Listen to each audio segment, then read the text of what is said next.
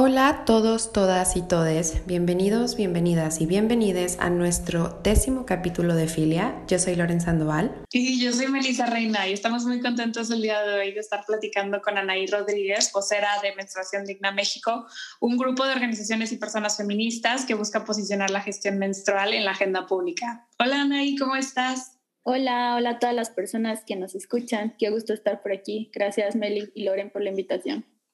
Gracias a ustedes por darse el tiempo de, platicar con nosotros de un tema tan importante como la menstruación digna en México. Para empezar, quisiéramos saber un poquito más de ti, un poquito más de menstruación digna y de qué es lo que hacen. Bueno, en Menstruación Digna México somos una colectiva, como bien dijiste, feminista, que nos dedicamos a posicionar el tema de la gestión menstrual en la agenda pública. Solo hacemos incidencia, ya sea legislativa o a través de políticas públicas y somos 30 organizaciones que conformamos eh, Menstruación Digna México, que están distribuidas en varios estados de la República, no estamos todavía en todos, esperamos estar en algún punto, pero eh, sí estamos en, en, diversos.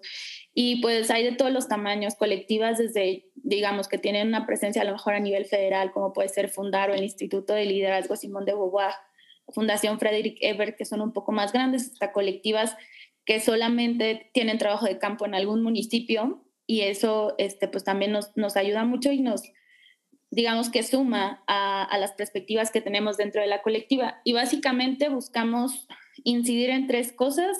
La primera es que haya una gratuidad universal de los productos de gestión menstrual, ya sea toallas, tampones, copas o cualquier otro bien que se use para, para gestionar la menstruación. Y luego es quitar el 16% del IVA de estos productos.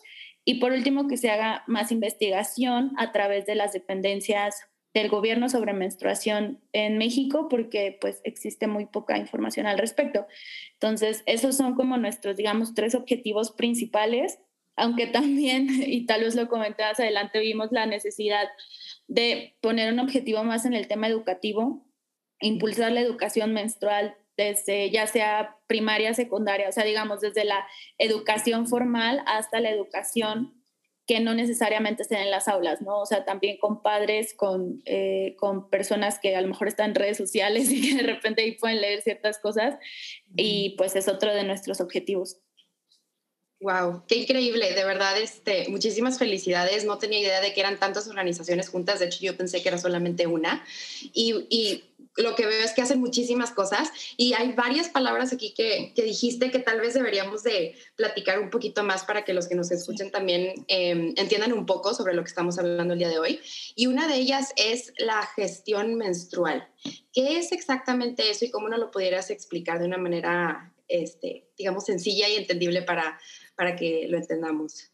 Sí, pues eh, de hecho es como una media pugna que traemos ahí porque pues la mayoría de las personas dice higiene menstrual, ¿no? Es como lo más común, es lo que nos han enseñado a la larga y a lo mejor esta fue nuestra primera victoria, no victoria que vimos dentro de la colectiva porque cuando estuvo lo del tema del IVA que pues desgraciadamente no se aprobó en lo federal, muchos medios de comunicación retomaron gestión menstrual y no higiene y para nosotros esa era como una ganancia enorme porque nosotras decimos gestión porque hacemos referencia a que es todo, toda una serie de condiciones, tanto estructurales, por ejemplo, que tengan agua en, su casa, que tengan un baño propio, que haya electricidad, etcétera, hasta cuestiones eh, sociales, culturales, psicológicas que también vivimos cuando estamos menstruando. Entonces, eh, nosotras sabemos que va más allá de tener los productos, o sea, de tener toallas tampones, sino también como que todo tu entorno esté adecuado para que puedas gestionar tu menstruación de una manera digna. Y por eso nosotras decimos gestión menstrual y no higiene. Y además porque la higiene tiene como esta connotación de que, digamos, como limpiar algo, o sea, como que si estuviera sucio y lo tuvieras que limpiar y nosotras pues la menstruación al final de cuentas no es nada sucio y como que queremos desmitificar también eso desde la raíz, ¿no? Desde decirle gestión menstrual, que es todo un tema y, y no somos las únicas que que lo estamos proponiendo. De hecho, el 28 de mayo pasado fue el día de la higiene menstrual alrededor del mundo y se llama así, o sea, en inglés es higiene menstrual. Y pues sí hay un, hay un tema porque varias colectivas pues traemos de que no se le debería de llamar de esta manera y me parece que en este verano van a discutir si le cambian el nombre, lo cual creo que sería muy adecuado para, para que pues justamente se empiece a visibilizar otros aspectos, ¿no? Que van más allá de, de estar limpia, entre comillas. Claro, qué interesante y definitivamente es algo que abarca muchísimas esferas, como dices, y es algo que nos parece súper interesante. Pero para poder entrar un poquito más en la plática, nos gustaría saber cómo se ve la esfera política de este tema, cómo ha sido el apoyo, por lo que mencionas, del Poder Legislativo, Federal, las entidades. ¿Nos pudieras platicar un poco? Sí, la verdad, o sea, yo creo que ha sido más bueno que malo, fuera de que no se aprobó lo del IVA eh, que fue como un golpe bastante fuerte que ya lo veíamos venir, la verdad. Digo, ahorita sabemos que estamos atravesando una crisis de salud a nivel este mundial y al final de cuentas los al final de cuentas los impuestos que entran por, por los productos de gestión menstrual, pues son dinero, ¿no? Entonces era como un poco complicado ese panorama. Pero fuera de ahí, creo que ha habido una muy buena respuesta por parte de, de las y los legisladores, porque a nivel federal, por ejemplo, está un grupo de legisladoras que ya algunas van a salir porque pues, ya hubo elecciones, pero es un grupo muy plural que de hecho son diputadas de todos los partidos políticos y es algo que a nosotras eh, nos gustó mucho porque si bien la diputada Marta Tagla ha sido una de las principales impulsoras y ella pertenece a un partido político, como que ella también ha impulsado que, que se sumen más. Y tan es así que se vio cuando fue lo de la iniciativa de gratuidad, hace poquito que se subieron a, argumentar a favor, pues se subieron de todos los partidos políticos, ¿no? Y, y, eso a nosotras este, nos llenó mucho de alegría. Y también digo legisladores porque en Michoacán la persona que lo presentó fue un hombre y que estuvo, o sea, creo que entre el diputado Antonio Madrid y la diputada Marta Tagle, tanto a federal como a lo estatal, han abrazado esta iniciativa e hicieron como todo lo posible para que esto pasara, ¿no? De la mano de nosotras y siempre como reconociéndonos mutuamente y eso también es, es como bonito porque son estas nuevas, ¿cómo decir? Como relaciones que queremos construir desde el feminismo de, pues nos ayudamos, ¿no? Nos echamos la mano y, vamos a ir para el mismo puerto. Entonces, creo que ha sido muy buena la, la, la, recepción.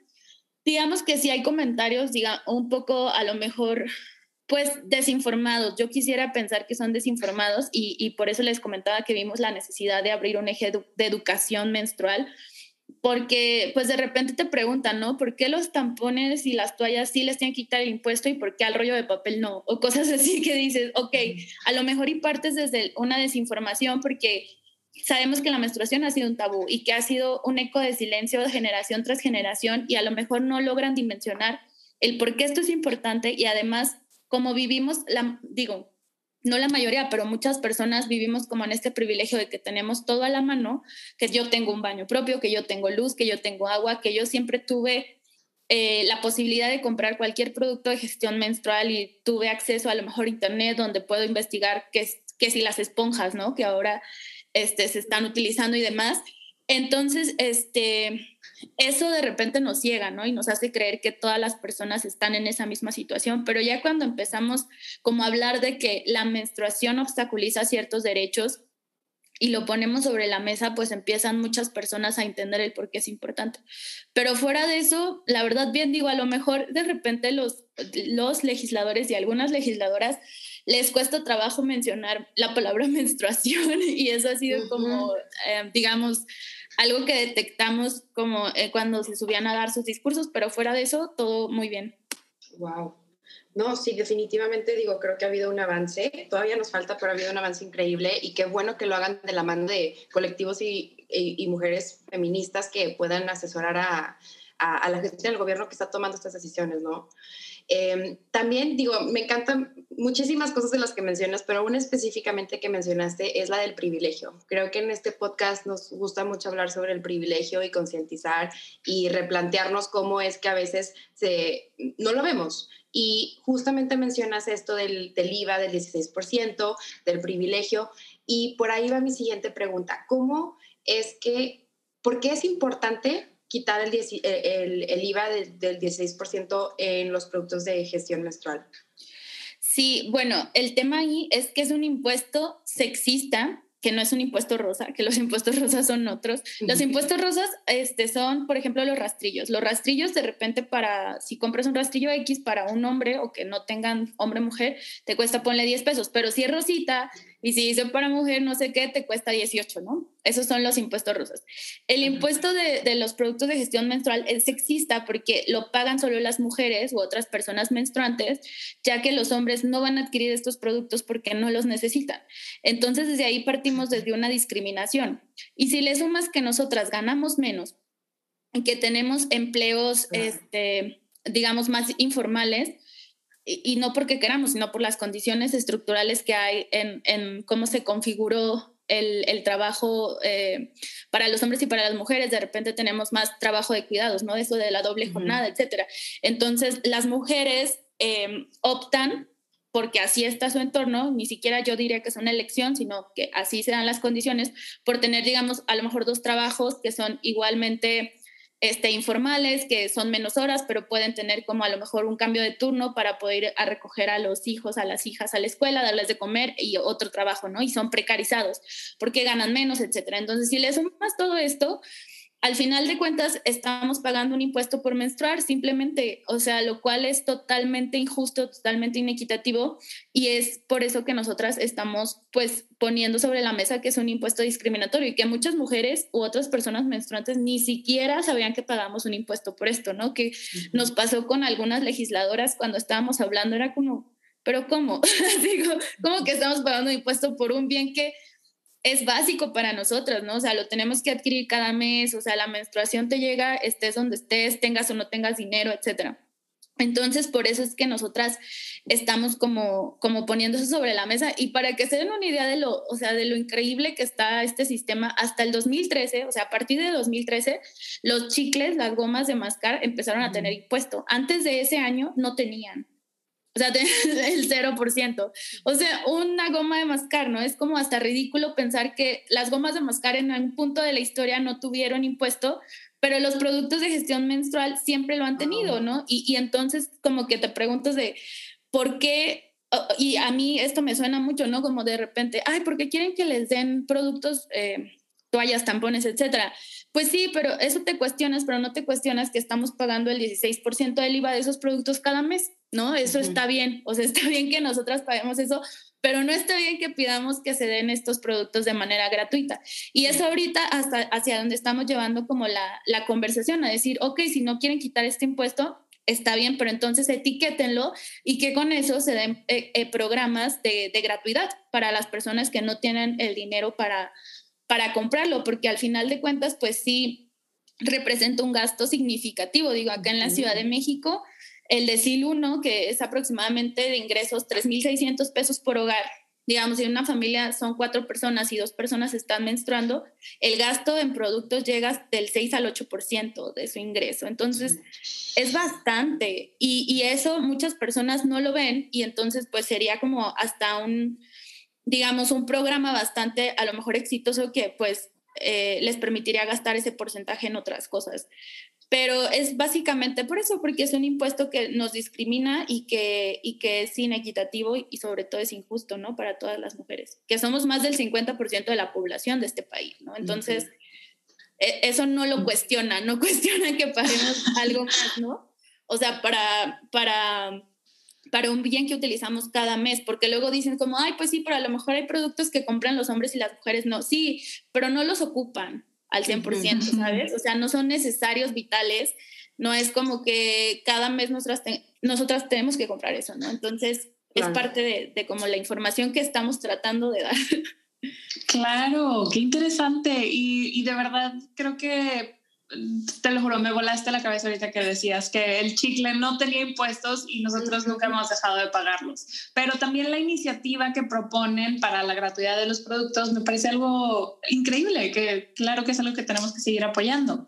Pero regresando un poquito al tema de la menstruación en general, es un tema que tiene muchísimos tabúes y más en México, digamos, siempre ha sido un tema tabú. Entonces, eh, me gustaría saber de dónde creen que, que surgen estos tabúes respecto a la menstruación?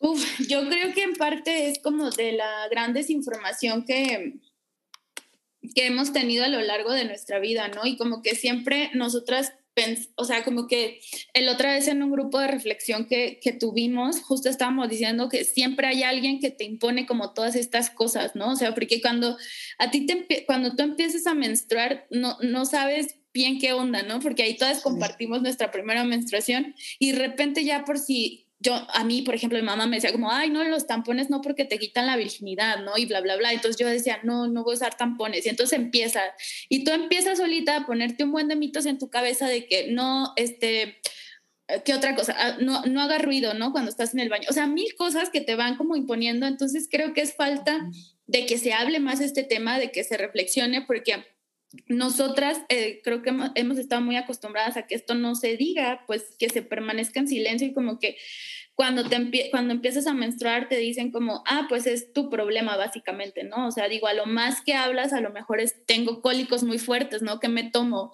pero también es eso, hasta cuando, una de las cosas que siempre decimos es como, ¿hasta cuándo es normal que te duela, ¿no? ¿Cuánto es el dolor que debes tolerar? Porque después tú dices, no, pues es un cólico, está muy, es un cólico muy fuerte, ¿no? Ya te tomas algo y se te pasa así. Y a la larga, porque a mí me pasó, ya fui con mi ginecóloga y de repente ya era otra cosa, ¿no? Y entonces dices, hasta esa información te hace falta. Y por eso creo que ha habido tantos mitos, ¿no? Eh, digo, todavía hay algunas culturas este, que, que, que, lo ven la menstruación como algo impuro, como algo de que no, estaba buscando el nombre porque no me acuerdo, pero en Nepal hay como unas casitas que tienen un nombre en donde ponen a todas las mujeres y mujeres, niñas, adolescentes que están menstruando y ahí las dejan hasta que terminen de su periodo. Entonces son cosas que dices, o sea, ¿por qué esto sigue existiendo, no? E, es como, se llama Chaupadi. No sé si lo estoy pronunciando bien, pero son en Nepal.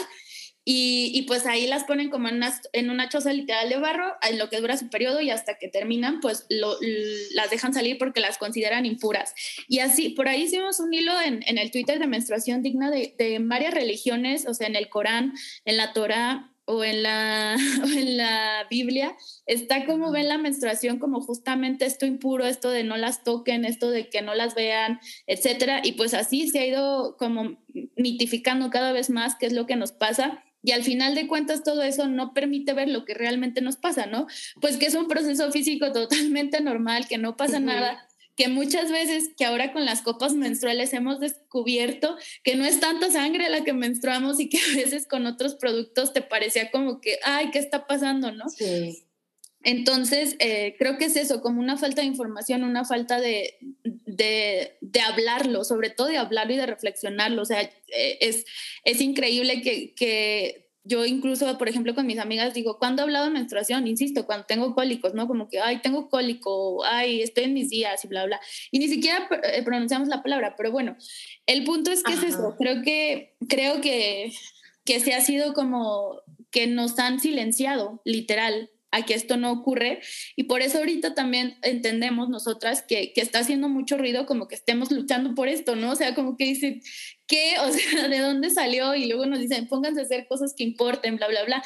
Y claro que importan, ¿no? No hay como una regla para, para decir, ay, como esto es menos importante que el otro. Digo, mientras vayamos avanzando en derechos, todo está bien. y, y entonces creo que por eso hace como bastante ruido, como que es un tema que antes no se había visto, pero no se había visto porque estaba oculto porque así nos decían, ¿no? Como no digas nada. Claro, sí, no, digo, ahorita que mencionabas esto me llegó un flashback así gigante de cuando pues me, me bajó la primera vez y también súper asustada y escondiéndolo y no se lo, ni siquiera se lo dije a mis amigas en su momento, yo creo que me tardé como dos años en decir que ya me había pasado, porque pues sí, o sea, todo está como vergüenza, ¿no? Alrededor de, de que un proceso natural suceda. Y este, como dices tú, esto es muy importante y porque va, yo creo, también ligado de muchas otras cosas, ¿no? O sea, la menstruación solamente es una pequeña parte de una lucha pues más grande dentro también del feminismo, por ejemplo. Este, y quisiera preguntarte, en, ustedes digo, hacen también trabajo de educación, ¿qué han visto o qué, qué tipo de técnicas, estrategias, herramientas eh, comparten con sus seguidores, con la gente a la que se acercan para educar a la gente? Y, y de qué manera individualmente nosotros podemos em, contribuir a, esta, a, esta, a este movimiento desde nuestra trinchera. Pues la verdad es que ha sido, te digo, un aprendizaje constante. Ahorita tenemos el proyecto en Michoacán que parte de, además de la gratuidad, la ley también incluye justo educación menstrual. Como ya habían pasado los tiempos de presupuesto, no se pudo hacerlo de gratuidad este año, pero lo que sí van a empezar es el tema de educación. Y entonces ahí trabajamos de la mano con la Secretaría de Educación de Michoacán justo para crear contenidos didácticos como sugerencias eh, para pues las profesoras y los profesores. Y a mí eso me voló la cabeza, o sea, yo cuando este proyecto se pensó en 2019, yo y una compañera, ¿no? Y yo le decía como, es, eso y lo del 28 que estuvimos en el Zócalo con una toalla gigante de como 15 metros, etcétera. O sea, yo siempre le digo, Melissa, se llama Melissa, le digo, Melissa, es que yo o sea, nunca imaginé que llegaríamos tanto, ¿no? O sea, claro que queríamos poner la menstruación como tema de la agenda, claro que queríamos la gratuidad, claro que queríamos el impuesto, pero de repente como ver tanta gente interesada y que creyó en el proyecto, ¿no? Y, muchas personas tampoco creyeron, porque eso es algo que se dice poco, ¿no? De repente ven este, como este tipo de iniciativas y otras más que hay y las ven a lo mejor ya muy consolidadas o con grandes avances, pero, o sea, al principio yo me acuerdo que era un no, no, no, o un, ah, sí, luego, no sé qué, bla, bla, hasta que alguien nos dijo que sí. Entonces también creo que es parte de, de lo importante cuando, cuando crees en el proyecto y, y, de verdad tienes una pasión por el proyecto porque a veces es muy pesado, ¿no? Como estar recibiendo un no, no, no y decir, ay, de verdad, o sea, a mí, yo creo que al principio nos decían, ay, ya pónganse, o sea, gente que yo admiraba, muy, o sea, muy cañón, me dijo así como, no, es que ya ponte a hacer algo importante. Y yo decía como, esto es importante para mí, ¿no? Y ahora, y ahora que, que, veo, digo, qué bueno que nunca claudicamos, porque, o sea, la verdad es que claro que es importante. Tal vez eh, no necesariamente, obviamente si me dicen, ay, no, están matando a mujeres, no, claro que sí, o sea, y ahí estoy también, pero cada quien tiene que encontrar desde dónde puede abonar al feminismo, ¿no? O sea, hay chicas que están luchando desde allá, hay chicas que están en pro del aborto, etcétera, y no son excluyentes, claro que yo quiero que sea el aborto sea legal, seguro y gratuito para todo mundo, así como quiero salir a la calle y que no me estén acosando y que no me maten, etcétera, pero también quiero esto, entonces yo como que encontré mi espacio aquí, y el hecho como de abrazar esto es, es increíble. Y cuando, o sea, cuando, otra volviendo, ¿no? A Michoacán, me acuerdo que nos presentaron como el proyecto de cómo iba a estar estructurado y dije, wow, o sea, yo nunca pensé que pudiera ser así. En Michoacán lo que, lo que se hizo es una transversalización. Es decir, por ejemplo, en matemáticas, eh, para ver eh, multiplicaciones. En lugar de ponerte peras y manzanas, te van a poner el precio de los tampones, ¿no? O de las toallas. Y entonces dicen, sí, esto se necesita porque esto quiere decir que se va a empezar a normalizar y que no va a haber de, ay, ¿por qué estamos hablando de esto, sabes? O sea, en los libros de texto gratuito en la actualidad hay de cinco a seis párrafos, me parece que son cinco o seis, no, no me acuerdo, cinco o seis párrafos sobre menstruación en todos los libros de texto gratuito. Entonces dices, claro que las chicas de, o sea, niñas o adolescentes no van a tener la información necesaria y luego, por ejemplo, a veces sacan a los hombres, ¿no? De vamos a hablar de menstruación, sálganse los hombres. O sea, y, eso hace que haya más tabú, que haya más estigma, que se generen más burlas. Entonces, lo que, lo que se empezó a hacer en Michoacán fue justamente esta transversalización y además que también se incluyeran a los profesores y a los padres de familia, porque es importante que también se empiece a hablar con ellos, ¿no? O de que por lo menos en la casa si una niña u otra persona menstruante tiene alguna duda, que pueda acudir a su mamá o, a, su hermana o lo que sea y no vaya a internet. Y no porque internet tenga cosas malas, no, pero en internet te puedes, o sea, googleas, me duele la cabeza y ya tienes cáncer, ¿no? O sea, puedes encontrar un mar de información, ¿no? Y por lo menos que, que tengan la confianza de acercarse a personas que están cerca y que de ahí puedan, este, como a lo mejor tener una información más precisa o que puedan acudir a una ginecóloga o un ginecólogo, que también eso es otra parte importante, ¿no?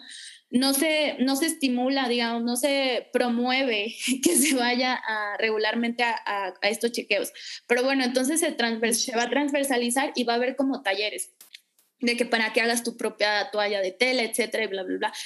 Y eso no solamente lo van a hacer las niñas, sino también los niños. Y eso está, está padre porque dices, bueno, por lo menos se va a ver, un, yo, creo, yo creo que va a haber un avance. Esa es una manera que estamos haciendo. Y la otra es el proyecto que tenemos en Tijuana. En Tijuana nos unimos con UNICEF México, tienen unas guías eh, sobre higiene menstrual que la verdad están muy buenas. Son para profesores y alumnas y vienen así como desde juegos y viene desde el tema psicológico hasta el tema físico, etcétera, social. y ahí se empezaron a dar capacitaciones hace como 15 días a los profesores y profesoras porque es un programa tres años. Eh, digamos que este primer año va a ser educación menstrual, el segundo año va a ser gratuidad y el tercero pues va a ser una evaluación para ver si cuáles fueron los avances y rediseñar en caso de que se requiera o este, reanudar el programa, ¿no? Y eso también está chido, pero ahí lo que pasa es que va a ser como una materia, digamos. O sea, no va a ser como transversalizado, que cualquiera de las dos está bien, pero, pero es como de los pasitos que hemos estado dando para, para que se pues tenga una mejor educación menstrual y de cómo nos pueden ayudar en su casa, ah, está, está bien fácil. O sea, de verdad, es importante, por ejemplo, nosotras siempre decimos hagan ruido y hagan ruido en muchas maneras. Hacer ruido en uno, mencionar la palabra menstruación, o sea, en lugar de estar diciendo como, ay, me bajó, ay, estoy en mis días, ay, ya sabes que no, mencionarla. ¿Por qué? Porque es choqueante, porque de repente la gente se va a quedar como, ¿qué? Como, ah, estás en tus días, no, estoy menstruando, o sea, que es súper distinto y súper poderoso. Y eso van a decir, ¿y en qué ayuda? Pues claro, empieza a visibilizar que esto está pasando y empiezas a dejar de ocultarla, porque, insisto, fue como tanto este sistema patriarcal opresor que vivimos, que fue como, pónganle otra palabra, ¿no? Pero que nadie sepa realmente lo que pasa. Entonces, si tú la empiezas a mencionar, va a empezar a haber una visibilidad y va a empezar a haber menos estigma en que se mencione y en que se empiece a hablar del tema, ¿no? Eso por un lado. Por el otro, pues el, hagan ruido también en los baños. Si usan toallas tampones, no, porque muchas veces, o sea, las personas que algún tiempo usamos o siguen usando, eh, cuando abres las toallas o tampones, tratas de no hacer ruido para que nadie se entere que estás menstruando y no, o sea, es todo lo contrario, digo, las personas que están en ese baño o ya menstruaron o están menstruando van a menstruar, pero saben qué onda, ¿no? Entonces, entre nosotras mismas tratar de no esconder que estamos menstruando para que pues se empiece a visibilizar más y ese ruido de verdad es importante porque eso te hace sentir hasta cómoda, ¿no? O sea, imagínate que tú estés menstruando, llegas al baño y vas a abrir tu, tu tampón o tu toalla así quedito y escuchas al otro lado que la abres y sin nada, vas a decir, ah, no, yo también, o sea, X. Y te va a quitar como esta pena, esta vergüenza de, de, menstruar o cuando vas a comprar los productos de gestión menstrual, no dejes que te los envuelvan en papel negro o en una bolsa diferente a las de cualquiera, porque pues al final de cuentas es un producto. Tampoco te digo que salgas con tu paquete en la mano si no quieres. Si quieres, estaría chidísimo. Pero si no, por lo menos, o por lo menos señálale a la persona que lo haga de por qué estás haciendo esto, a ver qué te dice, ¿no? O sea, ¿cuál va a ser su razón? Wow. Entonces, ese tipo de cosas de verdad que pueden hacer desde su casa nos ayudan muchísimo o compartan este podcast a sus amigas y empiecen a hablar sobre esto, ¿no? De, ay, ¿sabías que hay un impuesto por los productos? Y a lo mejor, y te van a decir que no. Y fuera de si están de acuerdo o no en lo que está buscando Menstruación Digna México, se va a generar una plática sobre esto, ¿no? Más allá de tengo cólico. Se va a empezar a hablar como, ay, no, a lo mejor te dicen, no, yo no creo que se deban de dar gratis porque, no sé, X, Y. Y otra va a decir, no, yo sí creo. Y entonces se va a empezar a hablar de esto y eso es hacer ruido. Y lo pueden hacer desde la comunidad de su casa que si se quieren ir muchos o más, muchísimo más a fondo, pues lo que ustedes están haciendo, ¿no? Estos espacios en donde nos puede escuchar más personas, hablar sobre el tema, no necesariamente nos tienen que invitar a nosotras, pero ustedes hablen o, o hagan una conferencia en sus escuelas, etcétera. O sea, ese tipo de cosas de verdad nos ayuda porque nos ayuda a que cuando se aprueben estas leyes haya menos estigma y que las mujeres, niñas y adolescentes u otras personas menstruantes puedan sentirse cómodas. Estas condiciones sociales y culturales que hablamos al principio que engloban la gestión menstrual se cambian de esta manera, se cambian en la gente, ¿no? Nosotros ya estamos haciendo incidencia y vamos a seguir haciéndola, pero fuera de los y las legisladoras, pues está la población en general. Y entonces esa población en general va a cambiar haciendo cambios de mentalidad que se generan con este tipo de pasitos chiquitos que se pueden ir dando, pero que son muy, muy valiosos. ya. Wow, estoy, estoy fascinada con todo lo que dices. Primero que nada, muchas, muchas felicidades por los proyectos que mencionas que, que han llevado a cabo y todos los que seguro tienen en puerta porque de verdad están haciendo un cambio enorme. Es algo que Loren y yo, desde que vimos la iniciativa que se aprobó en Michoacán, de verdad fue algo que dijimos, ya, tenemos que hablar de este tema porque qué emoción que, que, eso pueda llegar a ser también una realidad en nuestro estado en algún momento. Entonces, pues nada, primero que nada, muchas felicidades. Por otro lado, quedo encantada con todo lo que nos dices y pues me gustaría hacer una pregunta respecto, ok, ya hablamos de todo lo bueno, ya hablamos un poquito de lo malo, pero puntualmente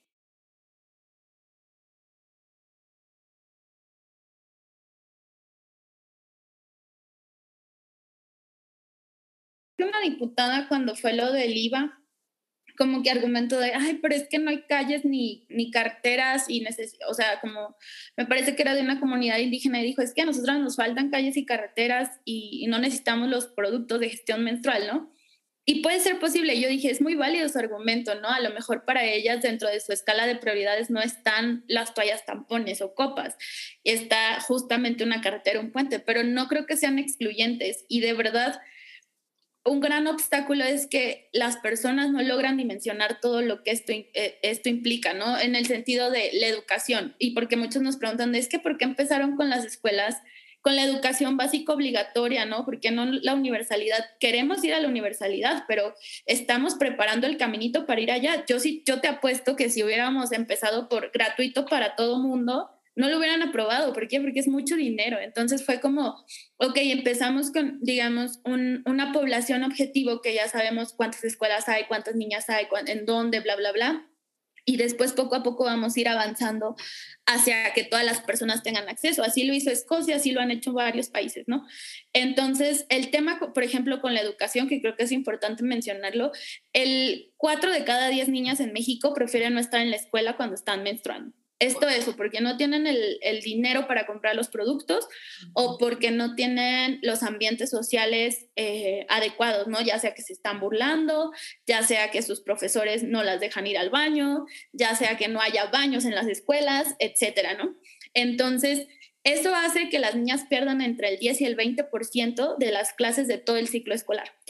En contraparte con el sexo opuesto, que son los hombres, se empieza a hacer esta brecha de género de la que tanto se habla a lo largo de nuestra vida, ¿no? Porque quiere decir que las niñas no van a recuperar esos aprendizajes. Sería muy difícil que recuperaran ese 10-20% de, de clases de todo el ciclo escolar y entonces esos aprendizajes ya no los adquirieron.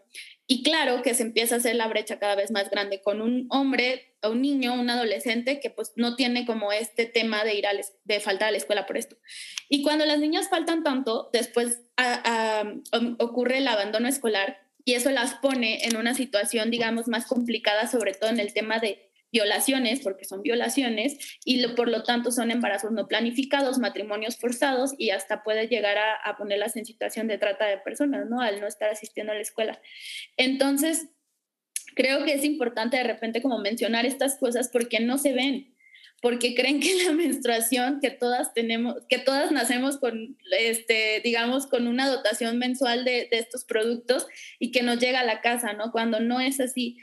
Y eso es como nuestro mayor obstáculo, como estar hablando, y, por eso siempre que presentamos las iniciativas es como cualquier cosa búsquenos, o sea, si tienen dudas y si de verdad ustedes dicen, no, yo no creo que esto sea importante, convénceme, pues podemos hacerlo, ¿no? No te voy a decir que a lo mejor te voy a convencer, pero sí te puedo exponer todos estos motivos y a lo mejor tú mismo o tú misma te vas a dar cuenta de que es realmente importante. Yo creo que es como el mayor obstáculo, la la desinformación, todo este silencio que todavía muchas personas les cuesta hablar del tema.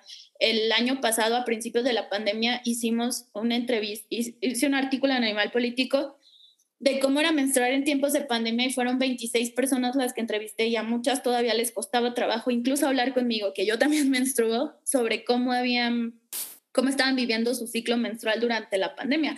Entonces, ese tipo de cosas solo se combaten pues informando, informando, informando, informando y estar hablando y estar repitiendo y estar repitiendo.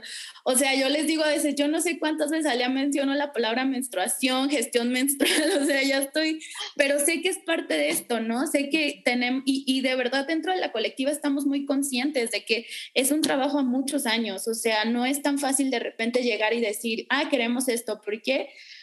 Porque justo le resuena, ¿no? De, de, a ver, pero ¿por qué nunca estuvo en la agenda? Pues nunca estuvo en la agenda porque, para empezar, por, y algo que se me, se me olvidó mencionar y creo que es importante, el tema de la paridad de género en el Congreso Federal, o sea, nos ayudó muchísimo. ¿Por qué? Porque se están visibilizando no solamente este tema, muchos más que antes estaban ocultos, y que haya una paridad en el Congreso permite que estas iniciativas pasen, ¿no? Por lo menos se visibilicen de la manera que se, se visibilizaron. Y antes no pasaba esto.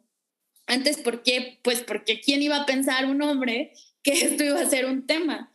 Entonces creo que sí es como el mayor obstáculo y también en redes, a lo mejor en redes sociales, creo, no sé si, pues sí es obstáculo porque es un algoritmo, ¿no? Facebook nos ha baneado mucho Twitter porque eh, de hecho fue nuestro primer conversatorio, o sea, todavía no teníamos nada de seguidores ni seguidoras y lo que queríamos hacer era pues meterle dinero para promocionar el evento donde íbamos a presentar qué es Menstruación Digna México que, que hay ahí en nuestro Facebook muchos conversatorios. Entonces, el, el, primer cartel era una toalla, un tampón y una copa con sangre roja, porque la sangre roja no es azul.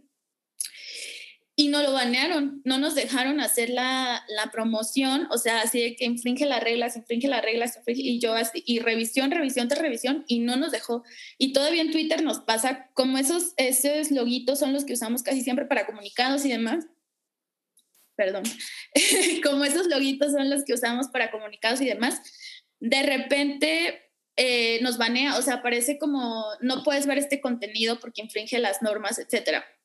Entonces creo que ese también ha sido un obstáculo, que va de lo mismo, ¿no? O sea, que justamente hay un algoritmo que dice sangre no, pero de repente yo veo en Facebook cada cosa con sangre que digo, o sea, de verdad nos van a banear esto, este, pero es, es, pues eso, al final, ¿quién te revisa, no? Porque neta lo mandamos a revisión N cantidad de veces y todas rechazadas, porque al final, pues sí es sangre, pero no es sangre violenta ni mucho menos. De hecho, es la única sangre que no, que no es producto de la violencia, ¿no? Y aún así nos están, este, eh, eh, digamos, limitando el contenido. Entonces, eso también sería, pero es parte otra vez de lo mismo, ¿no? De este desinformación, de que todavía hay mito, de que todavía hay estigma y que las personas de repente no saben eh, pues que existe este tipo de, luchas. Wow, qué increíble. No, definitivamente digo, es demasiada información y nos pudiéramos quedar aquí hablando sobre el tema muchísimas horas, este, pero desafortunadamente tenemos que empezar a cerrar el, eh, el episodio y tal vez sea un poco repetitiva esta pregunta, pero nos gusta hacerla como quiera al final de cada uno de nuestros episodios. Y la pregunta es, ¿cómo crees tú que podamos ser parte del cambio? Pues con lo que les dije hace rato, literal, si ustedes mencionan la palabra menstruación, ya son parte de, de, este cambio. No necesariamente, y eso también hay que entenderlo, ¿no? A veces a mí es la palabra activista, luego me cuesta trabajo, yo no me considero activista a pesar de todo lo que hago, pero creo que muchas veces está muy estigmatizada como que tienes que estar haciendo cosas todo el tiempo, ¿no? De, ay, es que tengo que meterme en una ONG, formar una ONG, estar en una colectiva, no sé qué, bla, bla, esta lucha. No, para mí también activismo va desde que hables en tu casa, ¿no? Si un día en la cena, no sé, hoy que escuchaste este podcast, dices, ay, ¿qué creen? Escuché un podcast en donde estaban diciendo que quieren dar toallas gratis. ¿Qué piensan? Eso es activismo y es un activismo muchísimo más valioso de lo que nosotras podamos llegar, porque, insisto, nosotras estamos haciendo la parte de incidencia, ¿no? Podemos ir al Senado, al Congreso, etcétera, bla, bla. Eso ya está cubierto, pero fuera de acá no nos dan las manos ni nada para, para poder lograr, digamos, permear en la sociedad y eso es lo que necesitamos y nos urge. Entonces, eso es como pueden ser parte del cambio o con sus amigas o si tienen un trabajo, de repente nos llegan también muchos de, ay, voy a hacer mi trabajo final sobre menstruación. Eso, eso, eso hagan, eso es ser parte del cambio, ¿no? Que, que te dicen, puedes hacer el trabajo de lo que sea, hazlo de esto. Y a lo mejor otra persona que lo lea o lo escucha va a decir, ah, yo voy a hacer otro y así se van haciendo y se va haciendo una cadena, ¿no? Por lo menos si te regañan o alguien te dice, ¿por qué de esto? Pues ¿por qué no? ¿No? Y empiezas a hablar, etcétera. Ese tipo de cosas son las que pueden sumar mucho, que, que no necesitan estar en menstruación digna ni en ninguna colectiva para, para poder ser parte de este cambio y que ayudan un montón. O sea, de verdad no saben cuánto ayudan porque pues al final de cuentas es ahí donde se necesitan los cambios de, de mentalidad o sea, podemos, nosotros podemos, eh, como digamos, impulsar mil leyes y que se aprueben y demás, pero si no se implementan o si no se exigen, porque una vez que el derecho está en la ley es exigible, ¿no? Y ya está ahí lo de Michoacán, por ejemplo, lo de la gratuidad.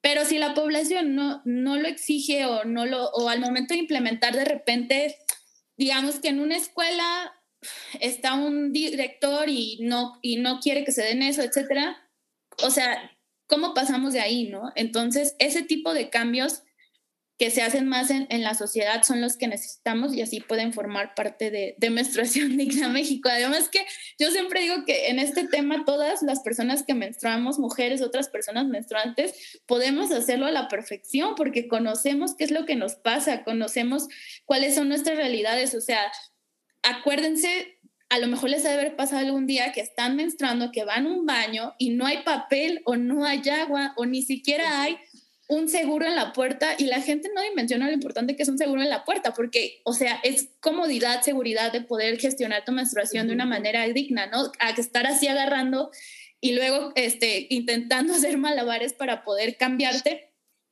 O las personas que usan copa, ¿no? Que han ido a un baño y no hay un eh, lavamanos adentro del, del baño o sea, entonces hay que salir y todo ese tipo de cosas, de verdad, son cosas que vivimos y que no necesariamente tenemos que no tener dinero para comprar este, toallas o tampones. Nos pasa esto o nos pasa que nos invitan a algún lado eh, y estamos menstruando y decimos, no, mejor no voy porque no me vaya a manchar, ¿no? no o etcétera, o que estás en una junta de trabajo y estás menstruando y estás pensando en me está dando un cólico horrible, si me paro, ojalá no esté manchada.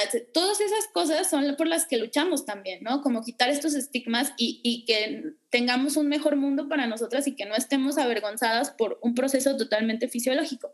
Entonces, siempre que crean que, que no son activistas, pues sí, sí somos todas de alguna manera porque nos, nos ocurren estas cosas más allá de, de si tenemos dinero o no para comprar los productos de gestión menstrual.